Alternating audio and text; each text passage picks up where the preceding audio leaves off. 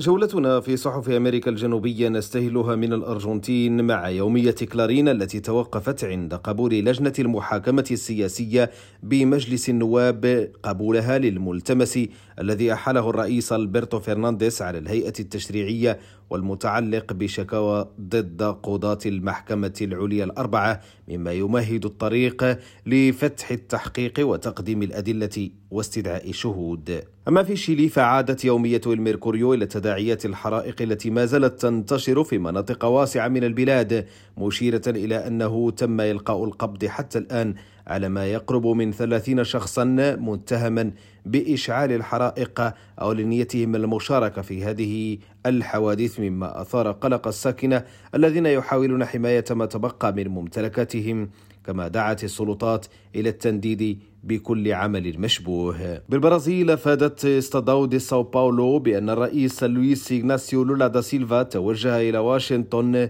لعقد أول لقاء له مع نظيره الأمريكي جو بايدن الذي سيناقش معه بشكل خاص قضايا الديمقراطية والبيئة والتجارة والسلام العالمي. أما في الإكوادور فأفادت الكوميرسيو بأن وزير الداخلية فرانسيسكو خيمينيز قدم استقالته بعد الهزيمة التي لحقت بالسلطة التنفيذية في الاستفتاء المقترح لتعديل الدستور بشأن قضايا تهم الأمن والديمقراطية والبيئة. ذات اليومية قالت أن الهزيمة في هذا الاستفتاء تسببت في حدوث زلزال في حكومة الرئيس المحافظ غييرمو لاسو التي كانت تسعى للحصول على دعم شعبي للقيام بسلسلة من الإصلاحات السياسية. هشام الأكحل ريم راديو بونوس آيرس